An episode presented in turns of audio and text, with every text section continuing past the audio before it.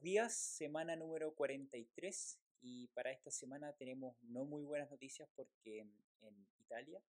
se han notificado más brotes de peste porcina africana y se han tenido que sacrificar miles de cerdos. En el reporte, eh, en video y también en podcast, les dejo un link para que puedan ver los brotes donde están ocurriendo en nuestra herramienta que ofrecemos en 3 Justamente la semana pasada preguntamos hacia todos nuestros lectores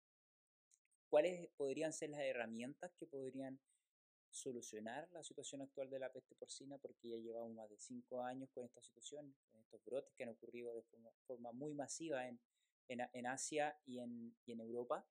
Y eh, las respuestas fueron bastante equitativas. de las cuatro alternativas de los cerdos, de los cerdos modificados genéticamente, eh, editados genéticamente, de la vacunación, de la erradicación y, el, en, compartimentos y también de que no existiera ninguna solución, ninguna herramienta. Fueron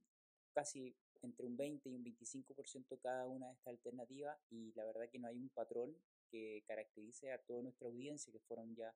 200 personas que respondieron, de los 1500 lectores que están cada día, eh, cada semana eh, viéndome y, ah, y escuchando nuestro comentario. Sin embargo, eh, eso demuestra también un poco lo que eh, observamos, que no hay una herramienta, ni un, ni un trabajo, ni una línea en que podamos solucionar esta complicación que es muy, muy complicada para nuestro sector. Por otra parte, decirles de que en Europa, en, la, en España, el precio está descendiendo fuertemente. También se reporta que España está generando un, una mayor cuota o, se le está reduciendo la cuota de mercado en mercados asiáticos, principalmente porque está siendo más cara y está compitiendo directamente y están ganándole cuotas las carnes americanas, principalmente brasileña, eh, estadounidense y canadiense. Por otra parte, también decirles que estamos viendo que Estados Unidos, eh, con su política de etanol, de bioetanol, eh, está teniendo cada vez mayores requerimientos de grano y eso está generando un aumento también y una estabilización o más que nada de que los precios de los granos no van a bajar como estaban en niveles pre-pandemia y esto obviamente va a generar una complicación no solo para nosotros los importadores, sino que también para el mismo Estados Unidos, que eh, para poder abastecer y, llevar su política o agenda verde está usando más bioetanol para poder hacer combustibles. Esto es una situación que ya se está hablando en bastantes eh, analistas en esta situación y es un factor que va a mantener o eh, no va a generar reducciones en los precios de los granos. Así que es una situación que ya explica y que demuestra que Estados Unidos tiene que trabajar en los próximos años en poder tener una, agenda o un trabajo, un programa estratégico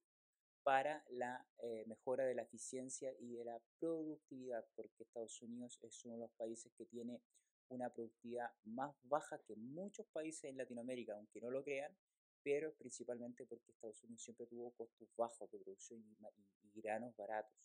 Por tanto, ellos siempre buscaban el volumen, la producción de volumen de carne, pero hoy que ya están atravesando y están teniendo mayores costos, van a tener que comenzar a trabajar. Y ese sería principalmente nuestro reporte esta semana, decirles que todos estos ejes que hablábamos de eficiencia, productividad, serán temas sobre todo también de la peste porcina africana, serán temas que vamos a conversar, a discutir, incluso vamos a entregar herramientas a través de nuestros talleres en el próximo 333 Experience Congress que va a ser el 21 y 22 de noviembre en Medellín. Estamos muy contentos de la audiencia, de los registros que ya se están acercando. Tendremos personas de diversos países de Latinoamérica y eso nos pone muy contentos. Así que sin más, nos vemos la próxima semana y gracias siempre por tu lectura. Y también por vernos. Un abrazo. Cuídate.